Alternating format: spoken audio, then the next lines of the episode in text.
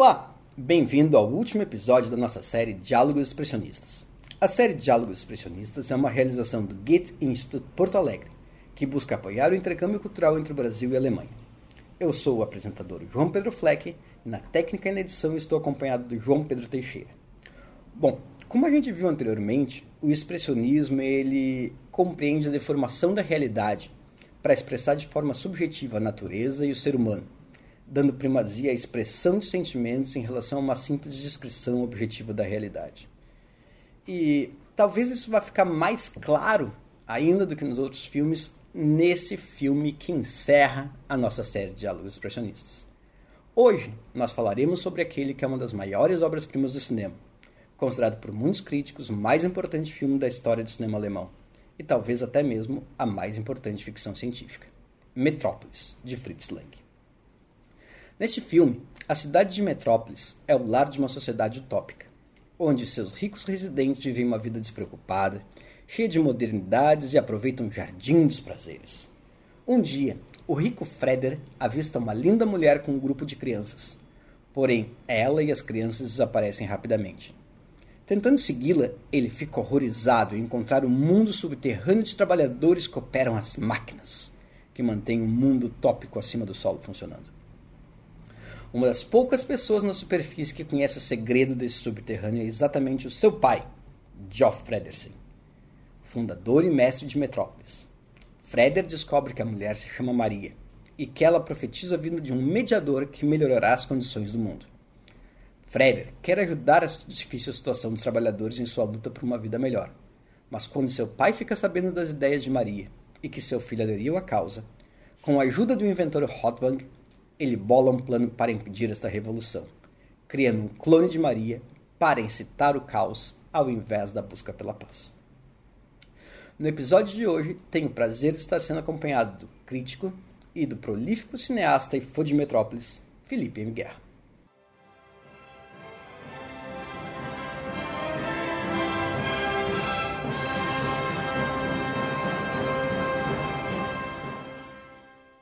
Felipe Guerra, uh, obrigado por estar conosco nesse programa Diálogos Expressionistas. Hoje, nosso último episódio, estamos falando sobre Metrópolis. Então, quais são as razões pelas quais recomendaria Metrópolis para alguém que nunca assistiu o filme? Bom, eu acho que o Metrópolis é um filme fundamental, tá? É, independente da idade dele, ele é um filme que, obviamente, está para completar 100 anos, né? Então, a parte técnica dele, os efeitos especiais, podem parecer um pouco rudimentares para o espectador contemporâneo, mas, por outro lado, eu acho interessantíssimo desse filme ser visto hoje, primeiro porque a história ainda funciona, né? Infelizmente, alguns temas continuam muito atuais, você vê como o Metrópolis influenciou boa parte do que se fez a partir de então em matéria de ficção científica e fantasia, né? A gente tem, por exemplo, o, o robô principal do Metrópolis, que é o robô Maria, né? Ele foi a inspiração para o C-3PO do Star Wars, por exemplo. Né? A, a, cidade de Metrópolis, a cidade futurista, foi a inspiração para Blade Runner. E assim vai. A, a gente encontra pequenos toques de Metrópolis em, em, na cultura pop em geral, assim, a partir do, da data de lançamento do filme até, até agora. E é bom lembrar que Metrópolis é o nome da cidade onde o super-homem vive, né, nos quadrinhos, por causa do filme também. Né? E, e, tem uma infinidade de filmes, de, de, de clipes, né, de artistas que fizeram usando Metrópolis como como assunto, uh, copiando, digamos, o visual e a estética do filme. Mas, mas eu acho interessante, assim, pela história, principalmente, a história continua interessante, continua atual, apesar de ter já quase seus 100 anos. E essa coisa, você vê e, e pela primeira vez, e finalmente talvez descobriu, opa, então foi daqui que tiraram tal coisa, foi daqui que tiraram essa outra coisa. Agora, agora começa a perceber melhor algumas, alguns elementos, né? Então, acho que o Metrópolis continua interessantíssimo e continua atual. Então, tu falou aí dessa questão das influências, né? Tanto na cultura pop quanto no cinema. Quais são os outros cineastas e artistas e obras assim que a gente pode citar para o pessoal que está vendo o filme pela primeira vez e que não vai sacar de saída, assim? Sim. Bom, eu acho que a, o, a coisa principal assim que a gente vê, opa, isso aqui bebeu da fonte Metrópolis é especialmente Blade Runner, né? As cenas da cidade do Blade Runner no futuro, já é passado agora, né? Porque o filme era, era 2018, 2019, né? Não lembro mais, mas mas enfim, o, o futuro do Blade Runner já é passado e ele tem aquela cidade com os prédios enormes, tipo Metrópolis, e a própria ideia né, do, do robô, do androide, que replica o ser humano. Então, é um tema muito, muito marcante no Metrópolis, que também está no Blade Runner. Mas, além disso, a gente pode ver é, elementos do Metrópolis em, em uma série famosa uh, agora, que é o Westworld, por exemplo, né, que também trata dessa coisa do, do robô replicando o ser humano. A própria série Terminator, né, Exterminador do Futuro, tem a figura do, do robô imitando o ser humano. Então, eu acho que essa coisa da, digamos, da, da perda da humanidade, né, do, do robô que nos imita e, e é, um, é, um, impostor mecânico aí nos imitando, eu acho que é, é, um dos temas mais, mais comuns da ficção científica. Já, já era já era usado no, na época do Metrópolis, mas desde então está numa série de filmes, histórias, né? Então, eu acho que é, é uma maneira de você pensar no Metrópolis, é isso, é pensar no, um pouco no Blade Runner, um pouco no Exterminador Futuro, são, são temas que continuam continuam sendo feitos até hoje, digamos, e é, e é fácil você identificar esses elementos nesses filmes mais recentes. O que, que, faz com que o Metrópolis, então, tu, tu deu alguns exemplos aí, né? Tu, deu, tu falou agora sobre essas influências e tu falou as tuas razões para recomendar. Mas historicamente falando, cinematograficamente falando, o que, que faz com que o Metrópolis seja um dos grandes marcos da história da sétima arte? Então, acho que é irônica essa resposta, porque a gente tem que lembrar que o Metrópolis foi um grande fracasso de bilheteria na época do seu lançamento. Né? Ele começou, a, a, sua, a sua importância começou a ser percebida, o filme começou a ser valorizado décadas depois, assim, mas na época que o filme foi lançado, ele não foi compreendido e foi o que os americanos chamam de flop, né? Ele foi um fracasso assim estrondoso. E, e a importância dele, eu acho que é exatamente por isso. Para a época que ele foi lançado, que ele foi feito, que ele foi lançado, ele era vendido como o maior filme do mundo. Não, não é nem eu que estou falando isso, era a publicidade da época dizia. É o maior filme já feito, é o maior filme já produzido, né? tudo na escala do Metrópolis é, é gigantesco, assim, a quantidade de cenários, a quantidade de efeitos especiais, a, a, quantidade de figurantes. Não que não tivesse antes, porque havia já superproduções na, na época do cinema mudo. O próprio Fritz Lang tinha feito uh, aquela adaptação dos Nibelungos, né, era tipo o Senhor dos Anéis naquela época. Mas, mas para o Metrópolis tudo era grande, sabe? Tudo era custoso, filme custou uma fortuna na época, ele, ele deixou inclusive o, o estúdio, que era a UFA, o estúdio alemão que produziu, em sérias, uh, em sérios, com sérios problemas financeiros né, depois do, do, seu fracasso. Então, eu acho que isso é um fator muito importante para o Metrópolis ter, digamos, entrado para a história. Ele foi talvez um dos primeiros, uh, uma das primeiras superproduções nessa, nessa, nesse formato que a gente conhece até hoje, né? Um, um filme que tem muitos efeitos especiais, tem uma escala muito grande, custou muito caro. Uh, digamos que para a época que ele foi feito, ele era tipo um, um, um, filme da Marvel, sabe? Ele era, ele era um filme baseado muito em efeitos especiais, muito nessa questão da fantasia, e custou caríssimo para aquele período. Então, digamos, por esse lado, né, uh, ele, ele, ele entrou para a história por isso. Primeiro, pelo seu tamanho, pela sua escala. Segundo, por ter sido um fracasso inesperado, né? E terceiro, por isso, talvez seja um dos primeiros filmes baseados bastante assim nessa coisa do efeito especial, uh, da, da, fantasia mesmo. Né? Não que não tivesse efeitos especiais antes, mas a gente tem numa escala muito maior no Metrópolis, e, e é interessante constatar que não são efeitos especiais que estão lá gratuitamente, né, só para mostrar, uh, olha que efeito legal e tal. Não, eles fazem, estão muito integrados na, na narrativa, né? Não é, não é como se fosse algo só para mostrar o, poder dos efeitos especiais, não, eles, eles realmente têm uma função na trama. Né? E, e, uma quarta coisa que eu diria ainda também é que o, o Fritz Lang, o diretor, ele tentou fazer muitas coisas que para aquela época eram revolucionárias, né? Afora tudo que eu já citei do tamanho e da, da escala do filme, uh, ele, o Metrópolis tem uns, uns, uns movimentos de câmera, uns ângulos de câmera assim que são bastante inusitados naquele momento. Tem uma cena que a câmera se move muito rápido ela balança, ela se aproxima muito rápido do, do protagonista, né? Que é algo que os padrões do cinema de hoje já é comum, mas naquela época não era tão usual, sabe? A câmera ainda ficava mais parada né? naquela época, do, naquele tipo de cinema, principalmente pela dificuldade de se dar o foco. A câmera era, era, algo muito grande, muito fixo, né? Não era uma câmera prática que a gente tem hoje, mais móvel. Então, não é que não tinha movimento nos filmes da época, mas o Fritz Lang ele começou a usar uns movimentos muito revolucionários para a época, assim. Uh, tem inclusive uma foto muito famosa que a, aparece o Fritz Lang, o diretor de fotografia, montando a câmera em cima de uma tábua que está pendurada em umas cordas para poder fazer um movimento de balanço, assim, do pêndulo, que é, é uma cena que dá uma explosão e a câmera vai assim né, em cima do protagonista, né? E, e isso para era algo extremamente revolucionário. O espectador médio daquele período, inclusive, não entendia direito né? essa coisa. Opa, mas o que aconteceu? A câmera balançou, é, é um erro isso, né? Então tem esses experimentalismos também no filme, sabe? Não é não é apenas um filme uh, um filme calcado em efeitos especiais, tá? ele, ele é um filme que tem algumas técnicas que para a época eram bastante revolucionárias se eu bem me lembro, essa cena de balançar vai ter também naquele duelo, vamos dizer, pertinho do final, lá no qual a Maria, a de verdade, luta Sim. com Hotman. Também vai ter essa movimentação de câmera aí. Tem isso. Tem, tem, um momento, tem um momento bem legal também que o Freder, né, que é o protagonista, ele encontra, eu acho que é um pedaço do vestido da Maria, se bem me lembro, e é. um cantinho da sala, e ele vai pegar e a câmera acompanha a mão dele indo pegar, sabe? Isso é uma coisa que para a época ah, soava até meio confuso, né? Eu, eu, lembro que eu tive uma cadeira na faculdade onde o professor falava que nessa época o público médio que o cinema não estava acostumado com essa coisa de, de você dar um close só numa mão, por exemplo. Ele achava estranho, parecia que era uma mão decepada ali que estava na cena, né? Então você ver uma mão só no, no quadro e em movimento é, era algo que confundia o espectador na época. Para a gente já é comum, sabe? Mas para aquele período é um troço meio revolucionário, assim. Então, acho Sim, que. Tinha essa movimentação. A estava experimentando também ali com a câmera. E eu acho que é importante, assim, pro, dar uma noção para o pessoal que não está tão acostumado e está nos ouvindo aqui, uh, que em questão de orçamento, o filme já era caríssimo originalmente, mas quando ele foi efetivamente feito, o filme custou quatro vezes o seu valor. Uh, não, não vamos entrar em valores porque está tudo muito desatualizado, né? Mas imagine sim, sim, uma obra, da, como tu falou, da Marvel hoje em dia, iniciar a filmagem e custar quatro vezes o que está planejado. Como o Guerra falou agora, bem dizer, tu quebra o estúdio.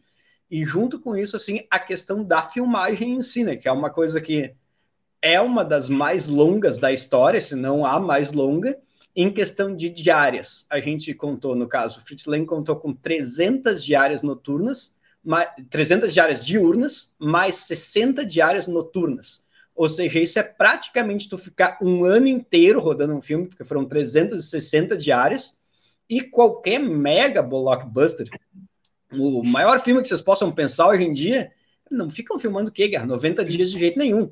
Ou seja, é quatro vezes o maior filme que vocês consigam conceber hoje em dia. E, e assim, né, João, vamos lembrar outra coisa, né? Para a escala do filme, tem cenas que tem multidões assim de figurantes, né? Aquelas cenas com os operários e tal, que tu percebe claramente que são centenas de pessoas ali, e isso não é feito por computador, né? Você tem que botar pessoinhas ali para fazer aquela multidão, e todas essas pessoas têm que ter um figurino igual, né? Um figurino padronizado. Ah, então, só em, em figurantes, em figurinos, em cenários, objetos de cena, aí já vai uma fortuna, entendeu? E às vezes são coisas que aparecem muito pouco na tela. É um, é um perfeccionismo, é um perfeccionismo absurdo, assim, né? Cenários enormes, sabe? A própria a, a, cidade em si são miniaturas, né? Mas os cenários da fábrica, os cenários daquele subterrâneo, isso teve tudo que ser construído. Tem um cenário inteiro inundado. Assim. Então, é uma escala muito grande e é uma coisa até, digamos, tem momentos aí que soa como uma loucura, né? Tem aquela cena no final que tem crianças na água, o troço está inundando, um monte de crianças ali, sabe? Então, é uma coisa que hoje jamais seria feita, sabe? E, e, a UFA, a UFA divulgava isso né? Como eu falei, eles diziam, é o maior filme já feito, entendeu? Era um motivo de orgulho, não, não, não exatamente a história do filme, o argumento do filme, mas era um motivo de orgulho o fato de ser uma produção tão grandiosa, o fato de ser gastado tanto dinheiro, que é algo que Hollywood usa até hoje, né? Naquela, naquela época, Sim. é algo que Hollywood usa até hoje, essa coisa da proporção do filme, blockbuster, superprodução, né? E o Metrópolis já era, já estava à frente do seu tempo, porque ele realmente foi vendido como algo que você não ia ver igual. Né? Tudo bem, depois a gente viu coisas parecidas, mas e, até aquele momento. E isso é incrível, né? É.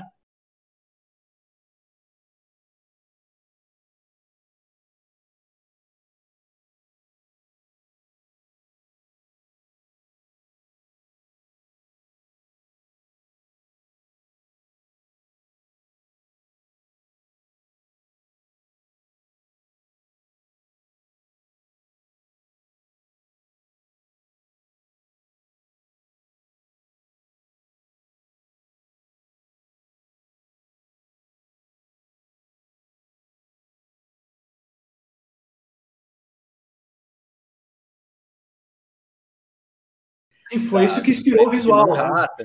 Exatamente. É, a cidade. Ah, o, isso é uma coisa fantástica. Chris Lang Mas... dizia que o skyline de Nova York, que quando ele estava chegando com o barco, que inspirou ele a fazer Metrópolis. Ele viu aquela cidade, ele não acreditava naquilo. Né? dizia que parecia que ele estava indo para uma cidade futurista e foi isso que ele quis levar então para o Metrópolis. Mas eu acho interessante ter citado a influência americana, né? Porque nessa época que o Metrópolis foi produzido, a UFA tinha uma parceria com a Paramount nos Estados Unidos para distribuir os filmes lá, né? Então eles faziam diferentes cortes dos filmes para já ter a, a, versão americana também para ser lançada.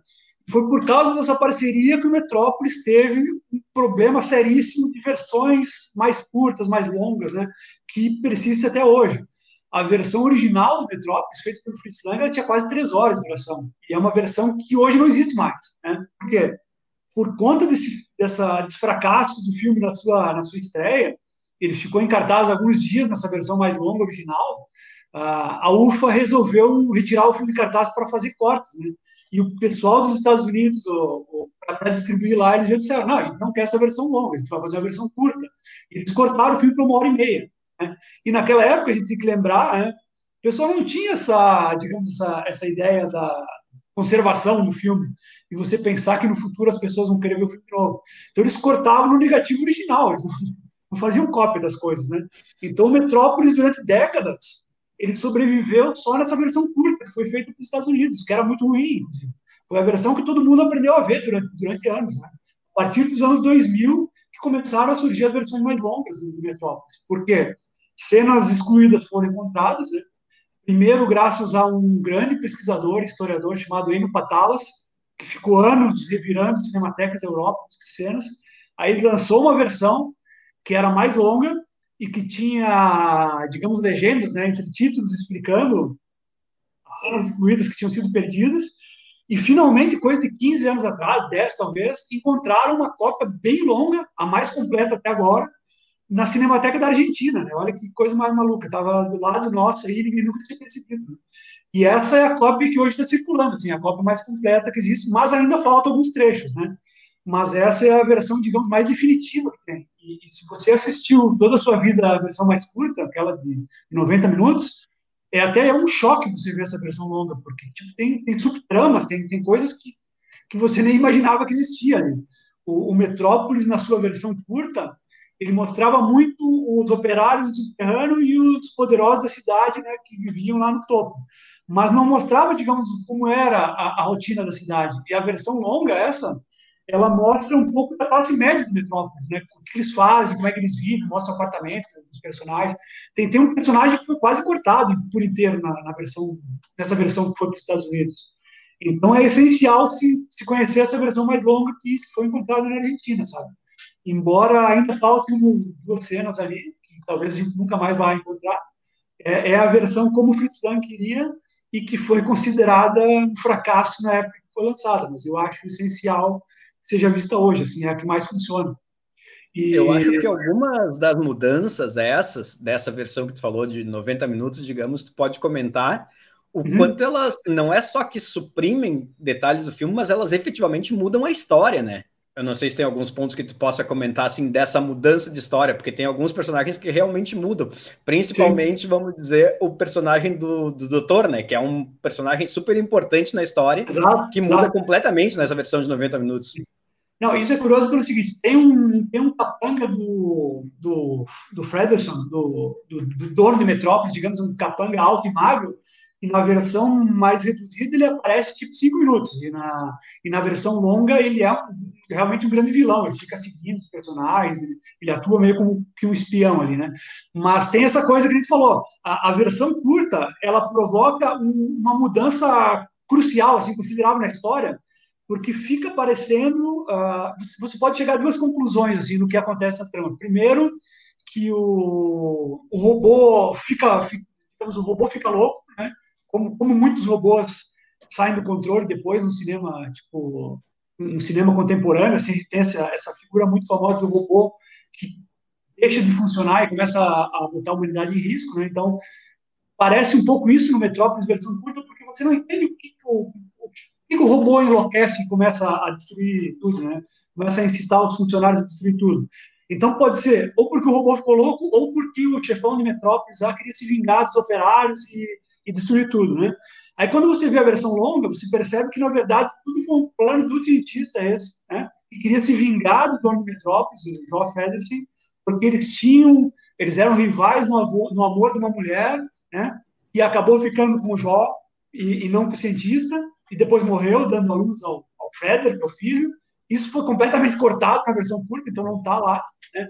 E, e, fica claro na versão longa, então, que por causa disso, por causa dessa rivalidade de, antiga, da, da, paixão dos dois, é que o cientista faz com que o robô realmente uh, provoque o caos lá na, na, na, cidade operária. Né? Mas, se a gente lê o livro que, que, a, que a tia von Harbour, na época a esposa do Fritz Lang, escreveu, que é, digamos, a, a versão do roteiro em livro, já tem uma outra, uma outra motivação ainda, que no final uh, insinua-se né, que o dono da, de Metrópolis, o pai do Frederick, teria uh, propositalmente mandado o robô para destruir a cidade porque ele queria que o filho dele reconstruísse a cidade de uma maneira mais humana. Que eu acho uma imbecilidade completa, mas enfim, uh, chegam a insinuar isso, que seria tudo um grande plano do pai para que o filho uh, reconstruísse aquilo de uma outra forma, sabe? Que ele achava que ele tinha feito uma coisa meio desumana, mas os operários estavam muito explorados e ele queria que o filho talvez pudesse melhorar aquilo. Mas, mas é isso, então, se você ver a versão curta do Metrópolis, você provavelmente vai ter outras interpretações que não a que o diretor originalmente queria. Então, eu, eu acho essencial, fora personagens inteiros que desaparecem, né? E, e quando eu vi essa versão longa a primeira vez, eu fiquei maravilhado, assim, sabe? Porque Algumas coisas já eram sabidas, algumas coisas você já leu sobre cenas que faltavam e, e uma ou outra situação você já sabia. Mas a, maior parte das cenas a mais assim, são realmente muito fundamentais para a história. Né? Então eu acho que elas complementam muito bem o filme e, e, tipo, eu posso dizer sem sombra de dúvida, assim, se você viu a versão curta do Metrópolis, você não viu o filme, você viu um, um trailer do filme, mas, mas, é essencial ver essa versão longa. E que bom que os argentinos guardaram, né? porque até onde se sabe, é a única cópia longa assim, que sobreviveu né, desse, desse filme. E eu acho que é uma coisa incrível, né? Que muita gente não, não se dá conta, assim, que um filme como esse, efetivamente, acho que nessas proporções talvez nunca mais tenha sido feito, e certamente hoje em dia não teria sido, não seria feito. E em parte isso acontece exatamente pela situação da Alemanha, que vamos dizer assim, a gente comentou num dos outros episódios que foi a situação da Alemanha de, de problemas pós-Primeira Guerra, de dificuldades que levou em grande parte à geração do cinema expressionista, né? Uhum. E assim, dentro disso, a gente pode falar que foi exatamente essa situação que permitiu que um filme desses fosse feito, porque sim, se a gente for pesquisar, como tu falou, tem cenas nas quais eles usam milhares de pessoas, tem uma cena específica na qual mil homens tiveram que ter a cabeça raspada. Ele queria quatro mil, mas conseguiu mil. É. E o, a situação das crianças, por exemplo, que você falou que é incrível, né? Porque naquele momento ele queria 500 crianças subnutridas para filmar a sequência de uma enchente que iam ficar numa água fria para realmente estar tá sentindo desconforto. Isso, como tu falou, hoje em dia tu não conseguiria filmar isso por várias razões. Não, e é, e é, curioso a gente perceber, como, como tu falou agora, né? Isso, isso foi feito de uma maneira assim para a Alemanha mostrar a escala do seu cinema, né? Como uma, uma coisa, digamos, uma ideia, de, talvez de dominação até, né? Ó, nosso cinema é superior ao, ao, outro, ao resto do cinema mundial em tudo, né? E, e como, ironicamente, se, se, várias imagens desse filme refletem que a Alemanha viraria em algumas décadas, né? Ah, tem uma cena particularmente assustadora dos operários marchando em direção à, à, à, fábrica na hora da troca do turno, né? todos eles enfileirados e andando como se fossem mortos-vivos, todos com uniforme que lembra campo de concentração, e, e, indo assim de uma maneira desumanizada, assim, os elevadores, sabe? Como se eles estivessem indo para um campo de concentração mesmo. E, e, acho que tu vê o filme hoje sabendo o que aconteceu com a Alemanha depois é, é meio eu nem diria visionário, mas eu diria assustador. Né?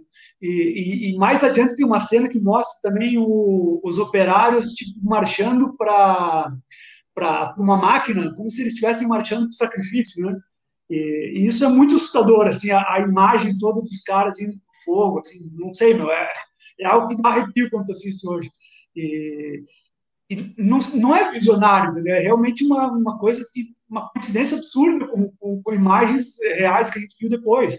E, e, lembrar que o Fritz Lang saiu fugido da Alemanha, né, quando o nazismo começou, começou a se impor aí. A, a mulher dele, a tia, ficou lá como simpatizante do nazismo, e eu confesso que não sei se eles voltaram a se reencontrar em algum momento depois, mas eles separaram ali, né? Ele foi para Hollywood e, e, e, ela ficou é ali. É muito curioso que tu falou isso aí, né? Que chegou a ter um encontro, porque ele ficava, ele ficou indignado mesmo, até, até o termo que usam é que ele ficou desesperado, que tanto Adolf Hitler quanto Goebbels eram grandes fãs do filme, né? Exato. Daí chegou Exato. a ter um momento lá na história da Alemanha que o Goebbels ele se encontrou com o Lang e disse que ele poderia ser nomeado ariano honorário, apesar Nossa. de ter a sua origem judaica, né?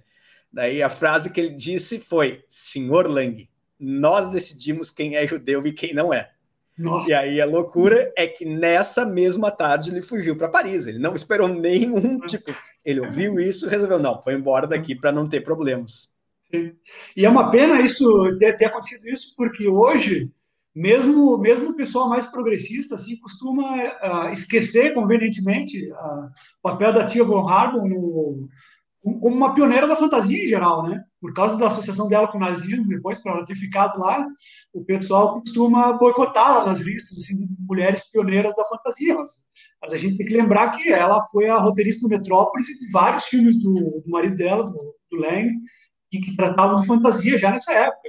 Então, é, é uma mulher que teve um papel fundamental, sabe, nesse, nesse cinema fantástico e que costuma ser preterida por causa dela ter ficado lá no, no regime nazista enquanto o, o Lang fugiu muito espertamente, né? Mas, mas realmente é um, é um filme assim que ele, que ele permite várias leituras assim até hoje, né? É, inclusive essa coisa da, da relação entre, o, entre a classe dominante e os operários. Né? É, é uma imagem, digamos, pouco sutil, sabe? Eu, eu acho um pouco demais até o, o fato do, classe dominante está no topo, os operários no subterrâneo. É um negócio muito, né? É demais, sabe? Mas, enfim, é algo que até hoje você pode ver o Metrópolis dizer, é, as coisas não, não mudaram tanto assim, né? E, e, o próprio conflito que gera dessa, dessa insatisfação dos operários com, seus, com a exploração dos seus patrões, né? Está muito moderno isso, muito atual. E, e, eu lembro que o final do filme, que é um final feliz, digamos, né? Onde onde parece que vai uma mediação vai resolver a questão toda. O, o Fritz Lang, anos depois do filme, acho que ele já estava em Hollywood produzindo, ele deu uma entrevista e ele disse: É, isso eu nunca engoli, na verdade, nem quando eu estava fazendo filme eu já achava ingênuo. Eu nunca, eu realmente nunca acreditei que isso pudesse acontecer, mas, hoje parece ainda mais ingênuo. Né? Então, a ideia de que precisa de um coração para mediar né, o cérebro e, e, a mão, sabe? Eu não sei, acho que isso é, é muito conto de fadas. Assim.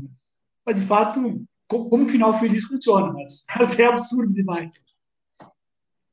Não, realmente. É, isso aí acaba se destoando um pouco da história, né? Porque a gente está numa história que ela é super sombria na grande é. maior parte do filme, apesar da gente ter aquela história de amor dentro dela, Sim. e a gente tem essa ideia de que vai acontecer, vai acontecer o, aparecimento do mediador, e que aí a cabeça e o coração, a cabeça e as mãos vão se unir através desse mediador, mas é uma coisa que meu, destoa muito de todo. Do ritmo da história e até do próprio visual do filme, né? Sim, sim. Não, e tem, tem essa coisa, tem essa coisa curiosa que o filme, o filme tem elementos futuristas, fantásticos, tem robô, é, é no futuro, mas, mas ele parece muito ligado ainda a um misticismo, né? Uma coisa meio religiosa. Ele tem essa, essa cena, por exemplo, dos caras com a cabeça raspada que tu citou antes, é um momento que a Maria está contando a história do Torre de Babel, é uma passagem bíblica. Né? Então você tem uma referência é da mitologia. Aí você tem o próprio nome Maria, né, que remete ao cristianismo, o papel do filho ali, a, os, os, operários que estão esperando o mediador, que a gente pode considerar que estão esperando o Messias ou algo assim. Então, você tem muito essa coisa do futurismo, da, da ficção científica, da fantasia, aliado a um negócio ainda meio mitológico, muito religioso até, sabe? Uh, que foi algo que, que também foi muito criticado naquele período. Um, um dos críticos mais ferozes do Metrópolis, quando ele saiu, foi um rapaz chamado H.G. Wells, que é um grande autor de ficção científica e fantasia, escreveu A Guerra dos Mundos, O Homem Invisível, né? E, e ele achou um filme, não lembro qual foi a palavra em inglês que ele usou, mas ele achou um filme idiota. Ele disse: não, não é possível que os caras quiseram fazer uma história que se passa no futuro e que você tem aviãozinhos e carrinhos do, do, dos anos 20, né? Então é um futuro onde a tecnologia pode construir robô, mas, mas os veículos não evoluíram, né? E as pessoas continuam pensando como se estivessem hoje, né? Hoje naquela época, digamos. Então, o H.G. Wells foi um cara que criticou muito. Ele disse, não, os caras realmente não conseguiram pensar num futuro que fosse crível, né? Mas, por outro lado, quando a gente vê que hoje tem. Por outro lado, a gente avança 93 é. anos após o lançamento é. do filme e a gente vê que os cientistas e todo o planeta não conseguiram pensar num futuro que fosse crível, porque a gente continua com os mesmos carros e com os mesmos aviãozinhos. Continua, e, e ainda tem essa coisa vintage, né, que você, carro antigo ele é valorizado, ah, continua esse misticismo, essa coisa da religião continua muito presente, que o H.G. Wells jurava que isso ia desaparecer, né, essa superstição e tal. Então, sei lá, está muito parecido ainda, sabe? Os operários continuam nas fábricas, talvez não tão explorados como eram no, na visão do Fritz Lang, mas, mas continuam nessas fábricas com máquinas enormes que eles têm que, que eles têm que cuidar e que, que podem explodir, né? Aí isso era outra coisa que o. Wells achava estúpido. Ele dizia, não, que, que, que, inteligência é essa do futuro que constrói umas máquinas enormes que se o cara não tem que ficar cuidando 24 horas, elas explodem. Não faz sentido, sabe? Mas, na verdade, a gente vê que tem acidente de trabalho com máquina até hoje. Né? Então, é, sei lá. E, inclusive, se a gente for pensar exatamente nas maiores máquinas, e, por exemplo, em Chernobyl, algumas outras coisas, tu realmente é. tinha que ficar 24 horas cuidando e é no mesmo nível. Cuidar as luzinhas, cuidar a Exato. setinha. É, se o negócio superaquecer, explode, né? Usina nuclear. Fukushima. O...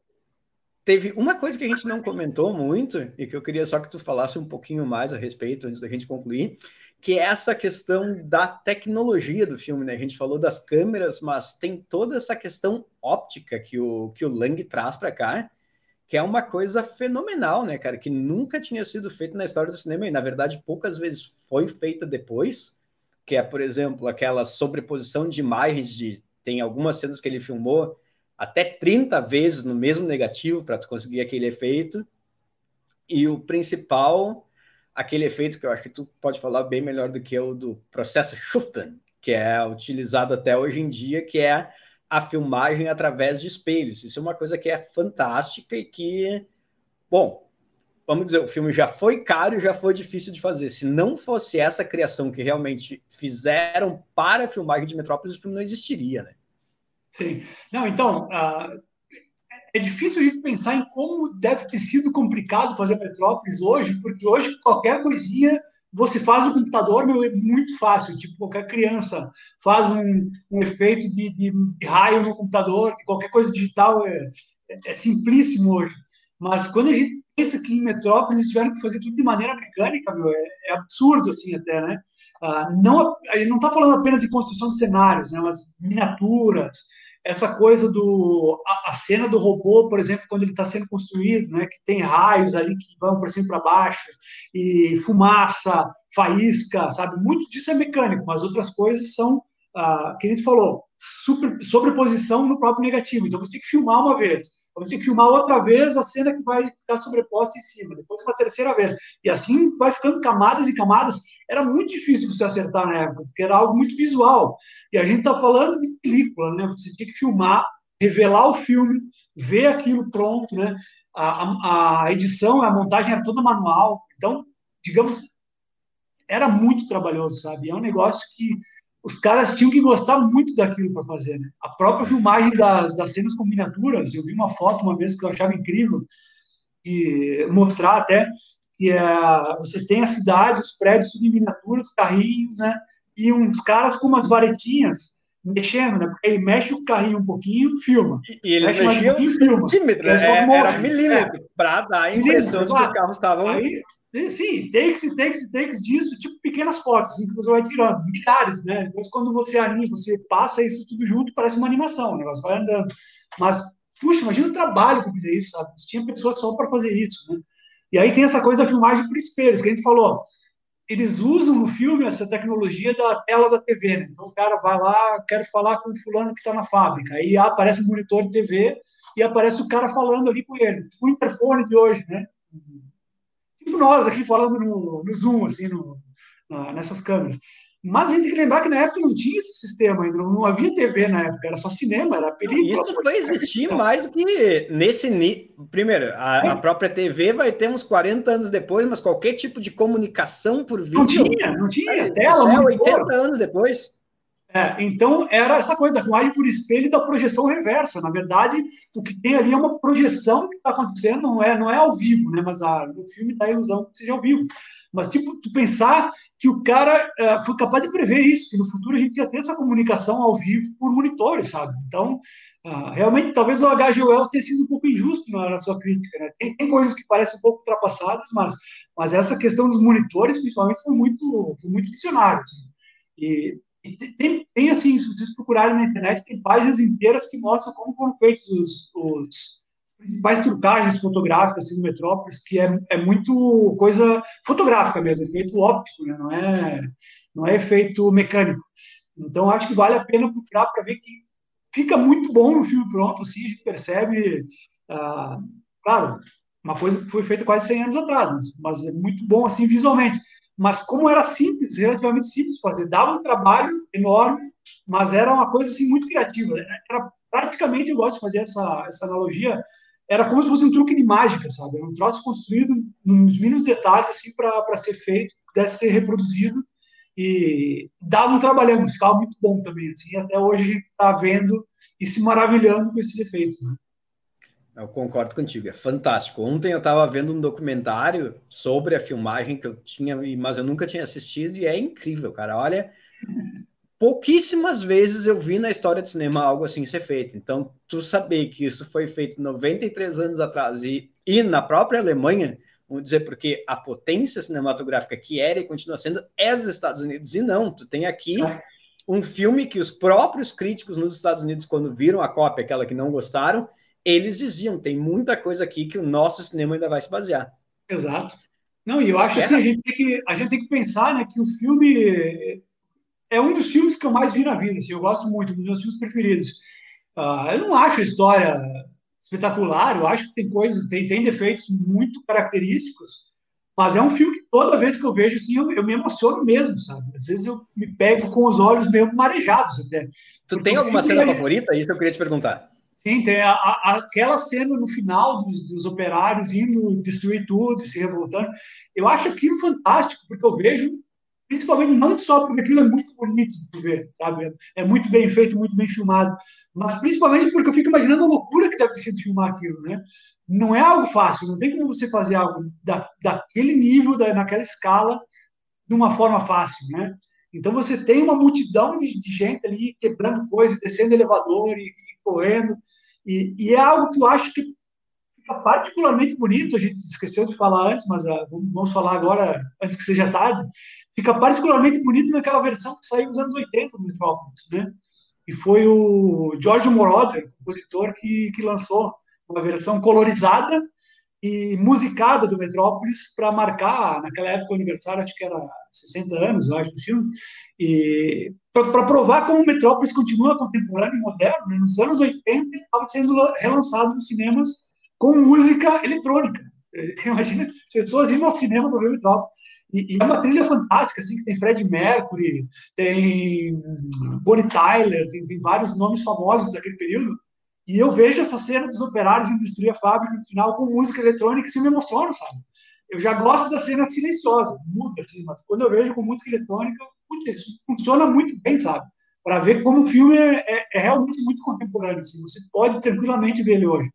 E, e você pode ver ele hoje com uma trilha moderna, sabe? Ele continua funcionando então, é um, é um filme assim que ele é longo, ele exige algum comprometimento do espectador, mas é um filme pelo qual eu tenho assim uma, uma certa obsessão, sabe? Eu pesquiso muito sobre ele, tenho muito material guardado sobre ele, volta e meia tô vendo, assim, se não por inteiro, partes assim que eu gosto muito, eu, eu vejo de novo para para ficar maravilhado, assim, realmente é, é algo que me deixa extasiado. Tu falou da versão do Moroder, tem alguma outra versão do filme? O filme teve refilmagem ou algo assim? Não, não, ele nunca foi refilmado. Eu lembro que nos anos 80 chegaram a falar numa refilmagem, antes do Moroder lançar essa versão, que, que é a versão do Lang apenas colorizada e musicada, mas é o mesmo filme, sabe? Mas eu lembro que chegaram a falar na época. Acho até curioso isso, por que, que nunca fizeram, né? Hoje seria tão fácil de fazer. Que bom que não fizeram. Mas acho fantástico que. Pô, os caras refilmam tudo, como é que não refilmaram Metrópolis? Uh, tem uma versão em anime, né? Que foi feita no Japão, e não é exatamente a mesma história, mas, mas é chamada Metrópolis, Metrópolis 2000, se não me engano. E, mas, mas realmente do filme em si não tem outras versões, é, é até curioso. Uh, mas vamos deixar assim, não vamos dar ideia, porque acho que, acho que o filme continua suficientemente moderno e, e, e atual para a gente poder ver essa versão de quase 100 anos sem precisar fazer uma nova. Não, não vamos dar ideia que pode estragar esse, esse belo espetáculo não vamos entregar algo que é perfeito. Pois é. Guerra, tem algo mais que tu queira uh, acrescentar para os nossos espectadores e ouvintes? Eu acho assim, gostaria de sugerir que vocês vejam Metrópolis. Se vocês viram essa versão curta de uma hora e meia, que, como eu disse, era a única versão que existia até meados dos anos 2000. Então, se você viu nos anos 90, você viu essa versão, esqueça. Procure a versão longa, que hoje é fácil, deve, deve ter até no YouTube, deve estar por tudo. Mas, mas veja essa versão longa que você vai ver um outro filme, é, é outro Metrópolis que se descortina diante dos seus olhos. E, e, se você realmente gosta do Metrópolis, procure assim conhecer mais sobre o processo de filmagem, que nem o João falou, tem documentários sobre o filme. Ah, pró o próprio livro, a novelização do, do Metrópolis pela Tia Von Rado tem, tem seu valor, porque ela inclui elementos que não estão no filme, né? Porque realmente era impossível. E ela saiu no Brasil, se eu bem me lembro, foi em 2018 ou 2019 pela Aleph, né? Que antes não tinha saído aqui. Em 2019 eles iam lançar, não sei se chegaram a lançar, mas eles, eles divulgaram o lançamento. Eu acho que chegaram. É.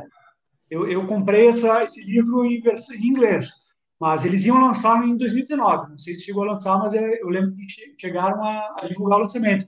E é legal porque tem, tem essas coisas que não, que não estão no filme, né? Que realmente era impossível de fazer. Uh, uma das coisas que eu me lembro é que tem um arranha-céu no centro de Metrópolis com uma floresta plantada em cima. Né? Tem no livro, não tem no filme. E, e tem algumas motivações dos personagens que, que, são um pouco melhor desenvolvidas, porque no filme é um filme mudo, então você não tem diálogo, fica um pouco mais difícil você passar certas ideias. E, e no livro não, no livro você não tem essa limitação, os caras conversam, tem muito diálogo, tem muito. Os personagens são um pouco melhor delimitados. Assim. Eu prefiro o filme, mas o livro dá um pouco mais de, digamos, contexto a, a, a várias coisas e, e, a vários dos personagens do filme. Então, é um complemento, digamos, é, acho, acho legal assim, de, de, ver.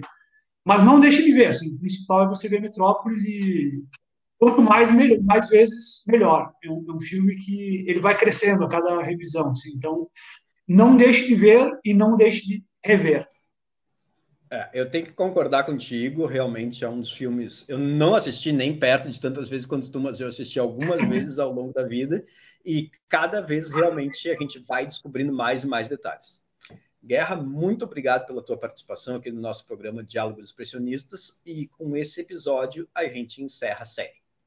Obrigado por nos acompanharem na série Diálogos Expressionistas, uma apresentação do Goethe Instituto Porto Alegre. Nesta série, fizemos uma análise de quatro dos principais filmes da história do cinema expressionista alemão. A apresentação foi feita por João Pedro Fleck e na técnica e na edição contei com a presença de João Pedro Teixeira.